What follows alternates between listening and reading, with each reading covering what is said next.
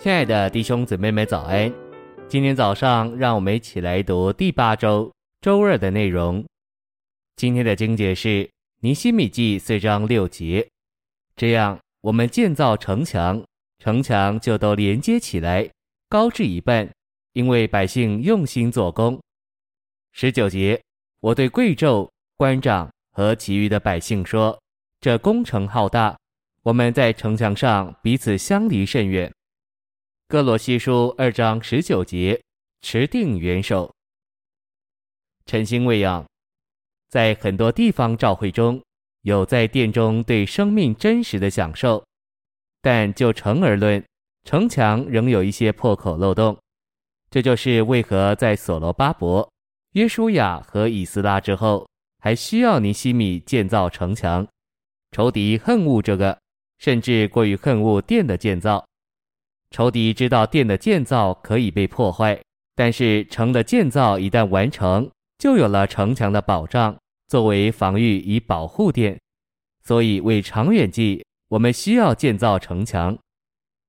信息选读：基督不仅必须做我们的生命，也必须做我们的头，不单做我们的享受，也做我们的权柄。为什么今天在美国有这么多人离婚？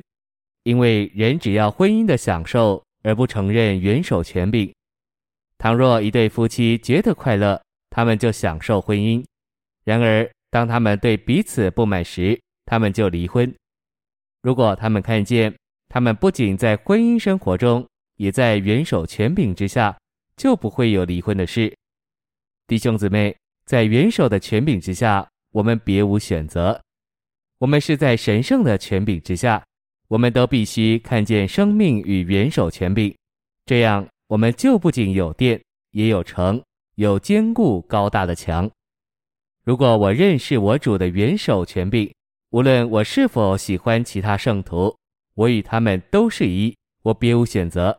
我不止在他的生命里，也在他的座头之下。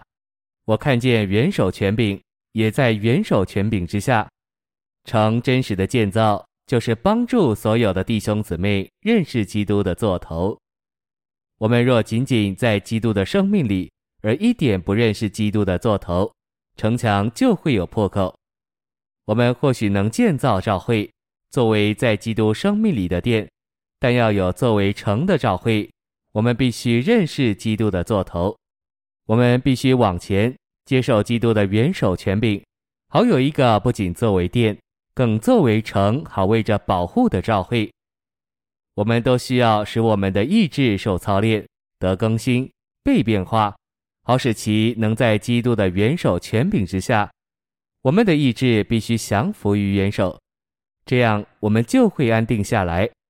身体彰显于地方照会，而我们作为身体上的肢体，就必须乐意在基督的元首权柄之下。这样，我们就建造了我们那部分的城墙，而不会有破口。尼西米记告诉我们，个人必须建造他那一部分的城墙。我不能为你建造，你也不能为我建造，人人都必须建造自己那一部分。城墙建造的工作，主要是在于较刚强的人，因为这是件征战的事，这不是情感的事，乃是意志的事。不论我喜欢与否，我仍需建造城墙；不论容易或艰难，我仍需做，没有拣选的余地。我必须将自己降服于基督的座头之下，使城墙得以建造起来。众地方教会都需要城墙的建造。我们若看见地方教会是基督身体的彰显，我们就必须看见身体是在基督的元首权柄之下。我们作为肢体，都在这元首权柄之下，别无选择。我们都必须在基督的权柄之下，城墙才会得建造。墙构成城，城在预表里表征国度管制。主是在殿里，但王是在城里为着国度。